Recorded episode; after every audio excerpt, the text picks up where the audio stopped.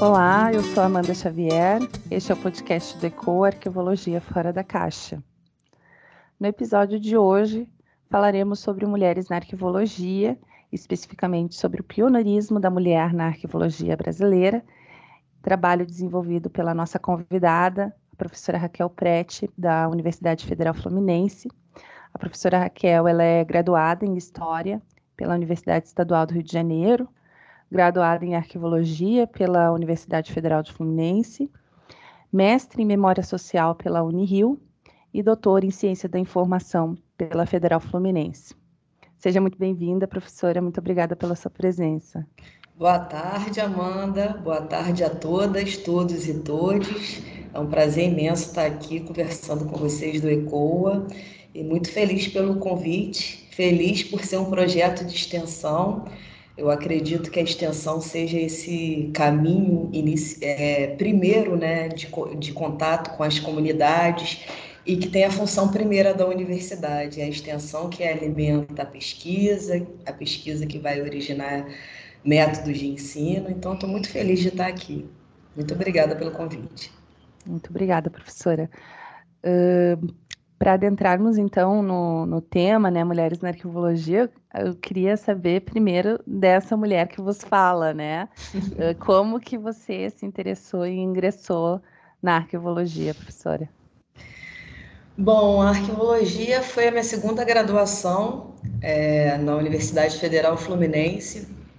Eu acho que essa relação história e arquivo é uma, é uma relação longa e duradoura e de grande êxito. Então, eu, como historiadora da minha primeira formação no mestrado, por conta das pesquisas que eu realizei no mestrado, me deparei com a fonte que inesgotável, que são os arquivos, só que sem entender muito bem esse universo. Então, por conta da pesquisa, eu fui é, fazer a faculdade de graduação, né? Fui fazer a graduação em arquivologia e me apaixonei e nunca mais larguei o mundo dos arquivos. Então, eu já estava terminando o mestrado quando comecei a arquivologia e depois virou meu tema de doutorado e estou aí pesquisando é, os arquivos e as mulheres na arquivologia, as questões de gênero, as questões de memória e por aí vai, né? É uma paixão que começou talvez recentemente, mas eu acho que é para a vida inteira agora. Ah, que bom. Uh, falando do seu trabalho, né, uh, de, de investigar, né, a atuação das mulheres uh, na arquivologia, como que surgiu essa ideia de analisar a atuação da mulher na constituição da arquivologia do Brasil? Então, Amanda, é, surgiu já mesmo na graduação, nos corredores da universidade e tanto nos congressos como nas palestras, a gente sempre ouve que as mulheres foram pioneiras na arquivologia, na arquivologia brasileira, né? É, então, foi por conta da ação das mulheres que a arquivologia se desenvolveu no Brasil, que o grande legado das mulheres é, que fizeram a área crescer. Isso seguiu no doutorado também, a gente continua ouvindo esse imaginário que permeia a área e eu fui pesquisar sobre isso, né? Eu acho que, como a minha formação primeira é, é história, a gente sempre tem esse espírito investi investigativo de procurar entender esses processos históricos. Então, primeiro fui procurar entender como que se constituiu esse imaginário, né? Por que que somos pioneiras nessa área? Será que somos? Acho que foi a primeira pergunta. Será que somos pioneiras mesmo? E a segunda é, se somos pioneiras, em que, que a gente foi vanguarda? E aí é, é uma pesquisa muito embrionária ainda, né? Eu acho que tem, eu acho que estou no início da odisseia aí, com grandes nomes me acompanhando, mas eu dei esse pontapé inicial na minha pesquisa muito por conta de procurar entender esse imaginário que às vezes está no nosso cafezinho, tá nas nossas palestras, nas conversas sobre a área e tentar entender também esse lugar que a gente ocupa dentro da nossa área, né? Enquanto mulher, enquanto mulher branca, cis, é, e todas essas questões contemporâneas que, que estão nos atravessando. Então, foi esse motivo que me levou a pesquisar. Falando dos atravessamentos, né?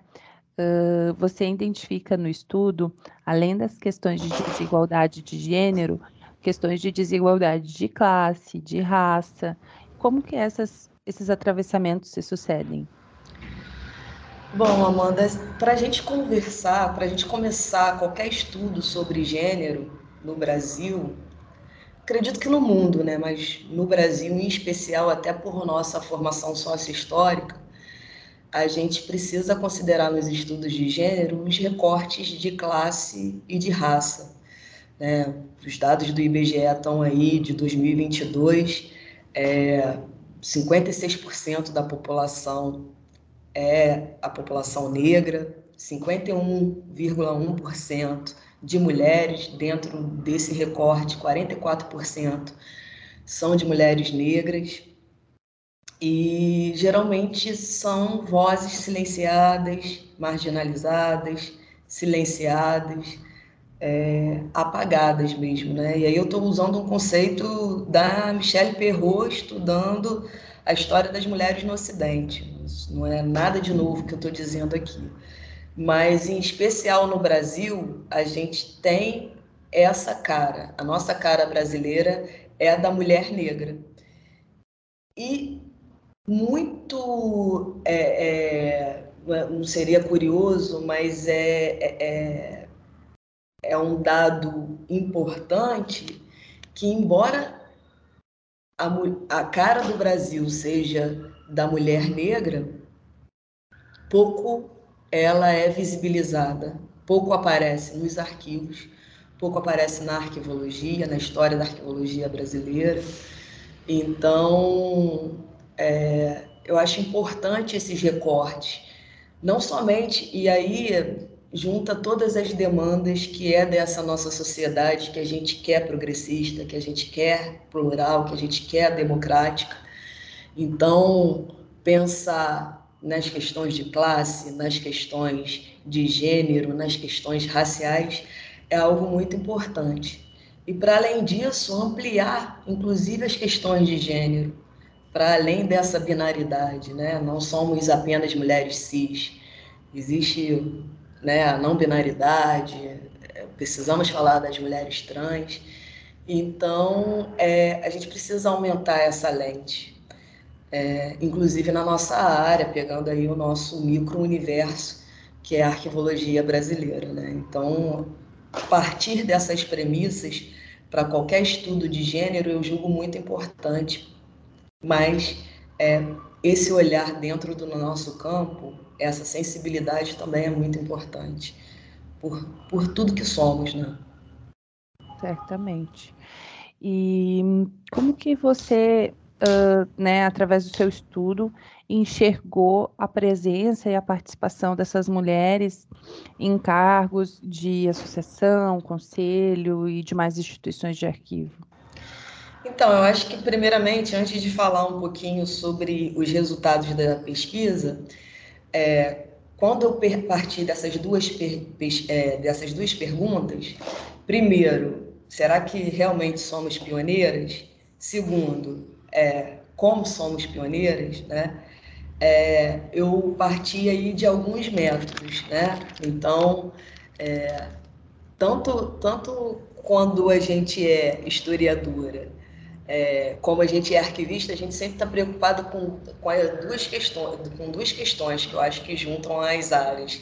É, são as fontes e os métodos, né? Uhum. Então, primeiro fui, é, fiz uma revisão de literatura da área sobre a história da arquivologia e como que essas mulheres aparecem, quem são essas mulheres. É, segundo, fui fazer um levantamento também bibliográfico, quem está produzindo na área quem produziu na área no, no início dessa. É, e aí eu fiz um recorte da década de 70 para cá, peguei mais ou menos a regulamentação da profissão arquivista, da profissão do arquivista, a formação dos cursos, os primeiros cursos de arquivologia no Brasil. Então fui fazendo esse mapeamento. Segundo, a própria questão que você perguntou, né? A questão de quais os cargos de gestão que ocuparam. E por último, justamente é, o engajamento nas associações. E aí a gente teve resultados interessantíssimos. Então, eu não sei como que a gente faz, se eu começo a falar de quem são essas mulheres, se a gente faz esse recorte, como que eu percebi a área, ou a gente vai procurando, procurando destacar cada, cada uma delas em cada momento. Aí eu não sei qual o caminho que a gente vai percorrer. Aí é com você. você nos apresenta, né, uh, notoriamente protagonistas da área, né, da arquivologia. A uhum. Nilza Teixeira, a Helena Machado, a Marilena Leite Paz, a Maria Odila Fonseca, a Celina Franco, a Luísa Biloto, a Ana Maria Camargo e também a Ieda Pimenta. Uhum. E daí eu te pergunto, né, em que sentido elas são pioneiras no campo da arquivologia? Porque daí tu trouxeste essa triangulação que tu fizeste, né? E no que que elas se assemelham, né, a atuação dessas, dessas mulheres?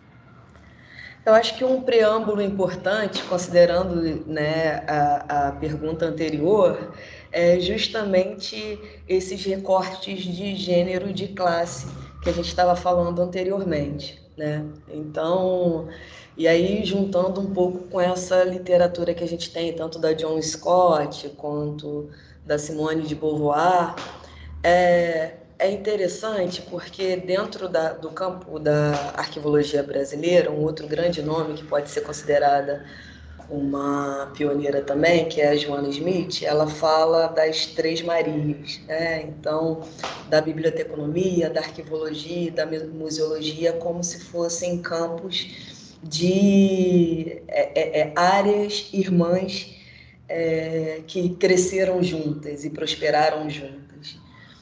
É, mas é interessante que dentro desse recorte, essas áreas e dentro desses desse estudo tem algo que é muito semelhante ao que a Simone de Beauvoir fala no, no seu livro Segundo Sexo, que é um recorte, de certa forma, do lugar que a mulher é colocada na história, do lugar que a mulher é colocada na sociedade. Então, é o lugar geralmente do cuidado. É o cuidar da casa, é o cuidar dos filhos, do marido, é o cuidar da, dos irmãos, do pai. E dentro dessa perspectiva, pegando aí as classes da elite, as aristocracias, quando a mulher tinha possibilidade do trabalho fora, esse trabalho também vinha nesse lugar do cuidado. Então, geralmente era atribuído o lugar da educação, eram as professoras, ou as enfermeiras, que eram o cuidado também né, dos pacientes. E no campo mais aristocrático da sociedade, e isso também reverbera na sociedade brasileira, sobretudo aquela sociedade ali do início do século XX, as mulheres também serviam como uma espécie de troféu, de objeto a ser exibido por seus maridos. Então, era uma condição também da mulher ser uma mulher erudita, ser uma mulher dos livros, da literatura, uma mulher que conhecia de uma cultura é, geral, a mulher que conhecia da música. Então, era normal as aulas de piano, era normal o, né, os cursos, é, é, é, as grandes escolas de, de etiqueta que a gente tinha no Brasil. E, de certa forma, o que era destinado às mulheres era a docência, né, a enfermagem e também a biblioteconomia. E nesse lugar das três irmãs, eu considero também por esses estudos, né? E aí tem o estudo não, não, da Eliette Safiotti, tem o estudo também da Leta, que vai falar sobre esse lugar da mulher na ciência brasileira, o lugar que a mulher ocupava no trabalho, que é o lugar também dessa da, da aristocracia, que era o lugar das bibliotecas também, era o lugar dos museus, e também nessa irmandade dos arquivos, né, que eram esses lugares da erudição, lugares para as pessoas, para uma pequena minoria já, já ambientada com essa certa erudição. Então, esse, esse preâmbulo é importante porque as mulheres que vão ser pioneiras na área da arqueologia, elas vão ter esse traço, esse traço da erudição. Né? Então, a maioria que vai começar na arqueologia são mulheres brancas, de uma certa elite, que tiveram acesso ao ensino é, universitário, é, que era né, na década de 50, na década de 60, até um pouco antes disso, era um lugar. A universidade ainda é um lugar de privilegiados. Hoje, talvez um pouco menos pelas ações afirmativas, pelas políticas é, de inclusão e das conquistas mesmo né, que o povo brasileiro foi fazendo ao longo da, do, dos processos históricos. Mas continua sendo um lugar da elite. Só que na década de 50, na década de 60, sobretudo na década de 60, com a, com a expansão das universidades, ainda era um lugar da elite brasileira. Né? É, esses cursos eram cursos também para as mulheres da elite brasileira.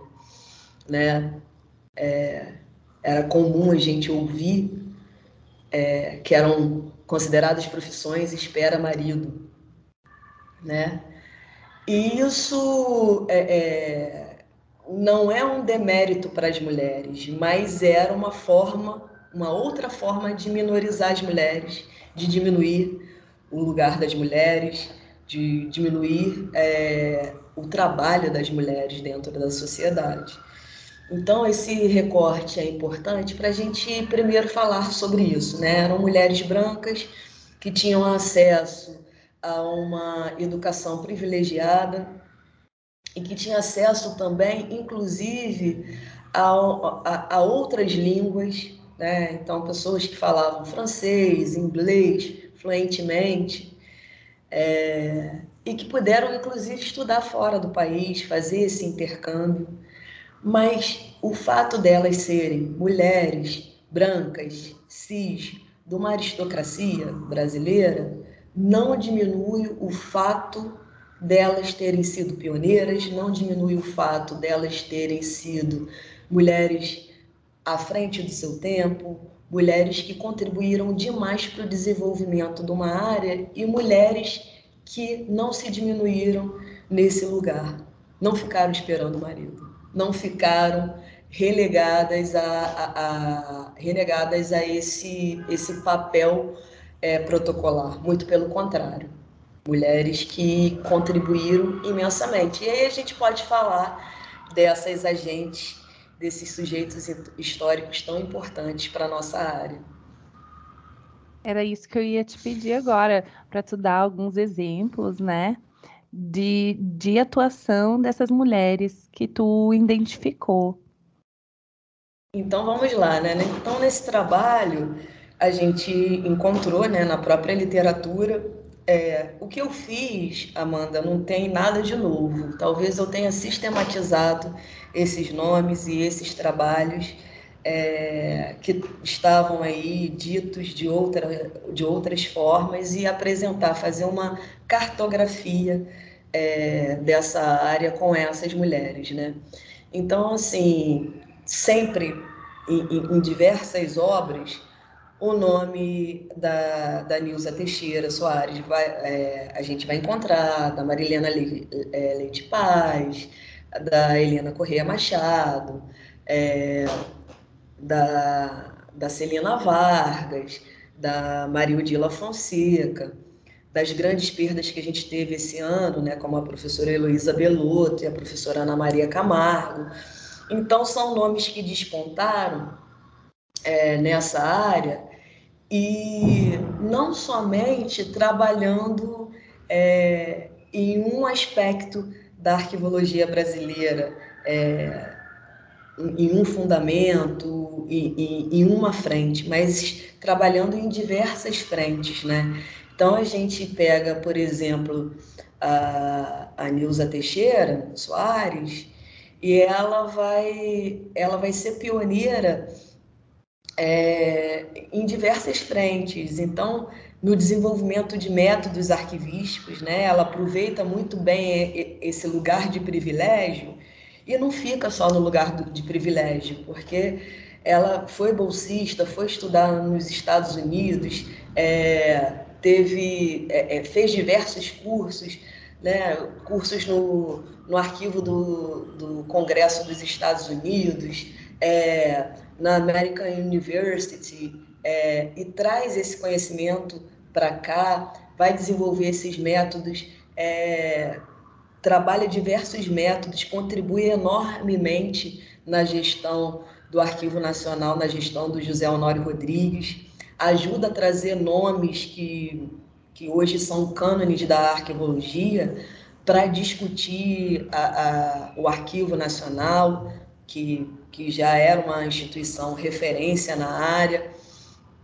Então, ela inova não somente nos métodos, mas também é, né, nesse intercâmbio. Ela traduz o livro Arquivos Modernos do Schellenberg, então, depois vai para a Câmara pra, com toda a expertise que ela tinha para organizar o arquivo da, da Câmara lá, no, lá em Brasília. Então, é um nome que contribuiu enormemente para a área.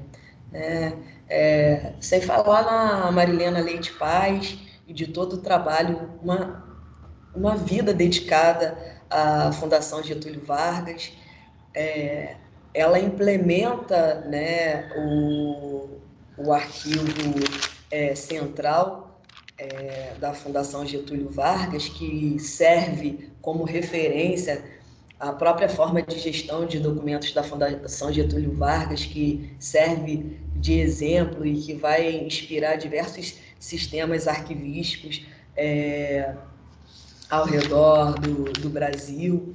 Então, são nomes muito importantes o próprio trabalho também da, da Helena Correia Machado, que junto com Marilena Leite e Paz, com, com Esposel também, vai é, criar a Associação de Arquivistas Brasileiros, né? É, a AB, que foi uma, uma associação importantíssima, é, estudada né, por diversas teses e dissertações sobre a importância desse associativismo, tanto para a criação dos cursos de arquivologia no Brasil, mas também é, para a regulamentação da profissão do arquivista. E mais do que isso, mais do que esse corporativismo, é fundamental para criar legislação sobre arquivos. Né? Então, a legislação de arquivos está na nossa na nossa principal carta, que é a Constituição de 1988, é, temos a nossa lei de arquivos e isso tudo é fruto também desse engajamento dessas mulheres pioneiras. Então é muito interessante porque elas vão atuar em diversas frentes e vão estar nas universidades também, né? vão estar nas universidades ensinando é, os métodos e os fundamentos e os princípios da arquivologia. Com certeza. Um, nesse ano, a professora Cláudia Golding foi agraciada com o Prêmio Nobel de Economia por tratar justamente do tema de desigualdade de gênero no mercado de trabalho. E daí eu aproveito, né, que a gente está conversando justamente, né, nessa nessa pegada, nesse tema, uh, para para explorar, né, como, como que tu acredita que nós, arquivistas, podemos nos apropriar mais desse debate de desigualdade de gênero e criar mecanismos para que as mulheres uh, possam né, uh, aumentar esse, esse, protagonismo, aumentar essa participação, ser evidenciado, né? É, É muito importante essa sua pergunta, Amanda, e é uma preocupação minha, é um desdobramento desse estudo, é perceber como que a gente está, depois desse legado, como que a gente tem ficado, né? É, eu tenho esbarrado em muitos problemas em, em relação aos instrumentos, porque é, o IBGE saiu, né, tem os dados do INEP também, é, mas a gente ainda tem poucas tabulações em relação a, a, a esse, esse mapeamento de quem somos é, dentro do mercado de trabalho, dentro dos cursos de arquivologia, é, e ainda mais com esse recorte tão específico. Né? Falando um pouquinho da Universidade Federal Fluminense, é, a, a UF tem essa preocupação de fazer esses recortes, inclusive é, em relação aos cursos, né? Então, é, o que eu posso trazer de, de dados é, da, que é da nossa própria universidade é que já somos maioria, né? É, tanto no IBGE, é, trazendo esses dados aí do IBGE que é mais macro, em ciências sociais somos 70% dos cursos em ciências sociais, e aí a gente fala da arquivologia que se encontra em ciências sociais aplicadas, em ciências sociais a gente, é, nós mulheres somos 70% dos cursos de ciências sociais. É, mas quando a gente esbarra dentro da arquivologia, e falando um pouquinho da UF, a, a, nós somos maioria também, né? cerca de 63% é, do curso de arquivologia é ocupado por mulheres e dentro é, desse, é, de, desse quadro, a maioria é de mulheres negras. A gente tem um, um grande, é, pelo menos na Universidade Federal Fluminense, o, o perfil do estudante é de estudante negro é, dentro da universidade. É, no entanto, a, ainda que somos a maioria dentro dos cursos da universidade, é, somos é, a maioria, inclusive, nos postos de trabalho também. Os cargos de gestão não são nossos. Né? É, no recorte do, do IBGE, são 67% dos cargos, 67% não, minto, 77% dos cargos de gestão são ocupados por homens. Né? É, se a gente pegar uma realidade, e aí eu fiz esse estudo, esse, esse estudo muito ainda embrionário, que eu fui fazendo esse mapeamento também é, dos cargos de gestão ocupados no, nas instituições arquivísticas aqui no Rio de Janeiro, e aí eu peguei o Arquivo Público do Estado do Rio de Janeiro, o Arquivo Nacional e o Arquivo da Cidade, é, também a gente ocupou muito pouco. É, o Arquivo Nacional está fazendo aí 185 anos de existência. Dentro desses 185 anos, é, nós tivemos apenas sete é, mulheres ocupando esse cargo de gestão, sendo que a primeira foi a Celina Vargas, e somente em 1980. É, e a Celina Vargas não é qualquer pessoa, né? uhum. filha de Getúlio Vargas, é, é, filha, perdão, neta de Getúlio Vargas, filha de Amaral Peixoto, é, ex-mulher do Moreira Franco.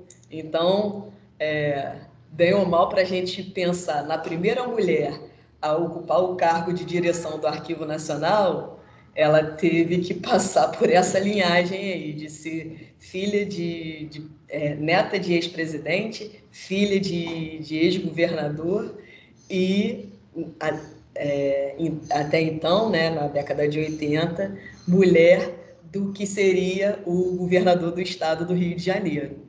É, ficou por 10 anos, foi revolucionária também, porque é, foi responsável pela revitalização do, do Arquivo Nacional na década de 80, é, um marco para o Arquivo Nacional, porque modernizou a instituição, mas ao mesmo, ao mesmo tempo ela ficou 10 anos e depois a gente teve algumas diretoras in, interinas, né?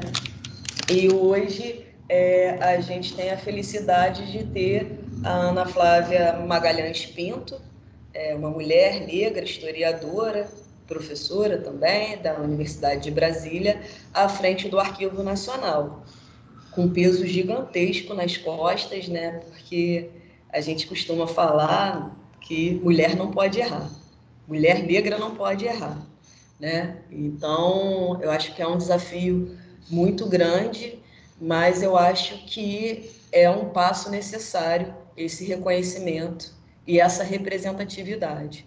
Então, eu acho que a luta tem que ser muito grande. Primeiro, para dar visibilidade. Eu acho que as pesquisas precisam apontar para essa visibilidade da gente. Acho que tem um trabalho belíssimo que a rede de arquivos de mulheres tem feito, a RAM, para dar visibilidade a esses arquivos de mulheres. Mas a gente precisa estudar também essas atuações, né? quem somos, o que, que estamos fazendo, o que, que estamos produzindo, e lutar também pelos cargos de gestão, né? porque se somos a maioria, precisamos ser representadas nesses cargos de gestão também. Com certeza. Uh, infelizmente, né, nós temos esses, esse, esse reflexo né, do que é a sociedade brasileira também acaba acontecendo nos nos campos, nas áreas, nas instituições, né? Que é uh, nós temos uma população, maioria negra, uh, maioria mulher, mas não necessariamente elas estão nos cargos de gestão, nos cargos de, de, de nos altos cargos, né? E realmente as mulheres que conseguem chegar nessa posição de conseguir fazer uh, tais movimentos, uh, devem ser reconhecidas enquanto seu pioneirismo, né? Uh, professora Raquel, do seu trabalho surgem, né? seu trabalho fomenta, né? Surgem ideias para novos. no que tu acredita que poderia ser explorado assim nesse sentido? Olha, eu tenho procurado até fazer algumas parcerias, porque não somos uma ilha, né? Então, é, recentemente eu procurei até é, é, a ajuda do pessoal do, do CPDOC, da Fundação Getúlio Vargas, é, para entender melhor também essas é, questões de metodologia, de como que a gente pode é, construir uma rede como tanto o pessoal da, da, do CPDOC quanto o pessoal do IEB, que montou a RAM, é, como que a gente pode montar redes colaborativas de divulgação e de disseminação desse conhecimento. Né? Então, o meu, o meu desejo com esse trabalho é que seja realmente um, um fio do novelo, que as pessoas puxem esse fio e que outros caminhos se abram. Acho que existem inúmeras é, oportunidades e, e, frentes e possibilidades. Eu acho que a gente está num momento em que é, a área é, tem uma consistência para olhar para si mesmo, para começar a trabalhar a sua memória, a sua trajetória e apontar novos rumos. Eu acho que durante algum tempo foi importante a gente consolidar princípios, fundamentos, funções, tudo que envolve o, o fazer, o, a, a prática dentro dos arquivos. Eu acho que agora o momento é, arqui é, é dos arquivos e da arquivologia olhar para a sociedade em volta, assim como vocês fazem no projeto de extensão de vocês, olhar para essa sociedade, para essa comunidade que está em volta e o que que isso reflete na gente, como que a gente pode trocar, como que a gente pode dialogar fazendo parte. Então, é, eu acho que esses estudos é, decoloniais, esses estudos progressistas, de pluralidade, de, de pensar esse hibridismo de do que somos, né, dessa colcha de retalho que somos, precisa refletir na nossa área também. É, eu acho que durante muito tempo os arquivos estiveram encastelados é, para organizar, digamos assim, organizar a casa, nos organizarmos. Agora eu acho que está na hora da gente abrir as portas e os desafios são imensos, né? É, a gente é um país muito desigual, é, muito se debate é, a função social dos arquivos, muito se debate é, essa, a, a, questão é, dos direitos sociais, muito se debate, tem, tem se debatido essa questão é, da função social dos arquivos, mas eu vejo que muitas vezes é, a gente ainda está, a gente ainda se encontra nos mesmos ciclos fechados, nessas bolhas. Em tempos de, de redes sociais, a gente precisa furar essas bolhas, né? Então, eu acredito que estudar é, é esse, essa representação nos arquivos é, das mulheres negras, das mulheres é, trabalhadoras, da, das mulheres trans, é, da população LGBT, LGBTQIPN a mais. É, a sigla está cada vez maior e eu acho que eu me perdi nas letras, mas eu acho importante a gente pensar, inclusive nesses métodos, ampliando os conceitos de fundo, de documento de arquivo, não negando os princípios, não, não negando o que a gente construiu, mas tentando entender que é, as atividades, as funções desses agentes, dessas comunidades, não são tão escriturárias como, é, como a gente percebia e como era esse imaginário do arquivo no, no final do século XIX início do século XX. Acho que o desafio é justamente dar voz aos excluídos, aos marginalizados. E aí a gente precisa se incluir nessa, né? A gente precisa se enxergar enquanto mulheres o que, que estamos fazendo e para onde estamos indo, né? Com certeza. Uh, a semana que vem, né, eu vou trazer a professora Elizabeth Ribas para conversar sobre arquivos de arquitetura. Daí eu já estou pensando aqui, vamos, vamos bolar em um, um, um, episódio sobre a RAM, né? Que a gente trouxesse aqui. Já tá, já estou pensando aqui a rede de, de arquivos de mulheres. Vamos, vamos trabalhar isso uh, para ajudar, né? Nessa divulgação, nesse trabalho que, que, que nós mulheres temos, estamos fazendo. Uh, para finalizar, professora, eu gostaria que tu compartilhasse conosco uma memória sua afetiva que tu tens dentro da arquivologia?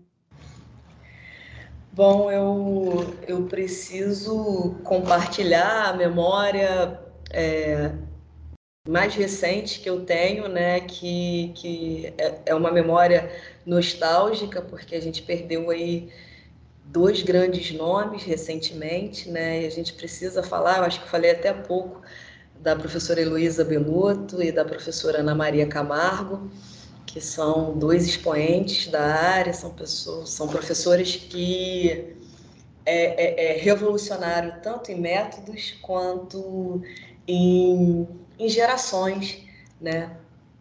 E, é, e eu tenho memórias muito bem-vindas. Recentemente tive com a professora Ana Maria Camargo, não tão recentemente assim, porque o tempo tem passado muito rápido, mas ela, na última vez que ela teve é, no Rio de Janeiro e a gente estava conversando sobre, estava falando para ela que o, o, quanto que foi importante o trabalho dela em relação aos arquivos pessoais que nem eram considerados arquivos e esse trabalho que ela fez de organizar os, o, o, o, arquivo da Cláudia Wander, né, essa mulher trans também uma grande figura. E aí eu queria contar rapidinho uma história com a professora Heloísa Belotto, que foi mais um ensinamento que eu tive, que é, é de certa forma eu tomei um fora, mas eu acho que foi uma das grandes lições que ficaram na arquivologia e desse grande nome, porque ela deu uma palestra é, sei lá, em mais ou menos 2012, lá na UF. Ela foi convidada e sempre muito solícita e foi falar sobre arquivos e métodos arquivísticos. E aí eu fiz uma provocação para a professora Heloísa Belotto falando, mas existe informação arquivística? É, ela, não, não existe isso. É documento de arquivo e a informação é, é a informação de cada área. A informação, ela está aí, não existe informação arquivística. E aí eu falei assim, mas a senhora falou que existe informação arquivística nessa publicação aqui de 1998. E ela falou, minha filha, em que ano nós estamos? Falei, 2012. Aí ela, pois é, você que está me cobrando sobre o que eu falei em 1998, eu me revejo o tempo todo, eu estudo o tempo inteiro. E a gente pode rever as nossas posições. Então, isso é um grande aprendizado que eu acho que ficou para mim e que eu compartilho com vocês, de que é preciso sempre estudar e admitir que às vezes a gente erra e poder se rever, falar, olha, foi mal, errei, estou aqui me revendo e o, a pesquisa, o estudo é, e o entendimento a gente faz no tempo de hoje, no tempo presente e agora, com as demandas da nossa sociedade e da nossa vida. Eu acho que é essa essa grande memória que eu tenho, esse grande aprendizado do que ficou desses dois grandes nomes. Ah, com certeza é um baita aprendizado. Uh, né, aproveitando o gancho, vou lançar já a errata, que a professora Elizabeth Ribas vai ser convidada para falar sobre arquivos pessoais. Elizabeth Eu Ribas, errei. que é um grande nome, né? É um, da... é um grande nome. É, uh, coordenadora do RAM. Exatamente, coordenadora do RAM. E, e, e assim, professora, uh, com certeza, né, revisitar esses, esses papéis, né, uh, a gente está sempre uh, analisando a efetividade dessas políticas, dessas ações de inclusão, os resultados desses movimentos, né? A gente sempre está reavaliando, nos, nos revisitando. É muito importante para que a gente continue avançando nessa pauta, né? Eu queria te agradecer imensamente por ter aceitado o nosso convite por apresentar aqui de forma tão clara, tão elucidativa, né, o teu estudo, a metodologia que tu utilizou, os resultados que tu obteve, todo esse conhecimento, né, sobre a área e uh, a tua experiência também nisso tudo, né, porque também é, é muito importante a gente trazer uh, essa perspectiva de quem, quem está falando, né? Caso queira deixar alguma consideração final, a fala é tua. Bom, muito obrigada, Amanda. Queria agradecer imensamente ao pessoal do ECOA, parabenizar pelo trabalho de vocês e ficar disponível aí quem quiser falar um pouquinho ou conversar, trocar uma figurinha aí sobre essas questões de gênero é, que são tão importantes dentro da nossa área é, podem entrar em contato comigo, estou aí de portas abertas e disponível para um debate. E é isso, muito obrigada.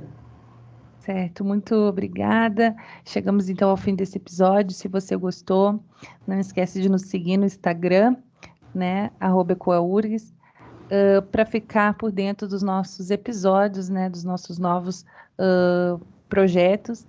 Uh, um projeto para dar voz à arquivologia e pensar fora da caixa. Muito obrigada e até o próximo episódio.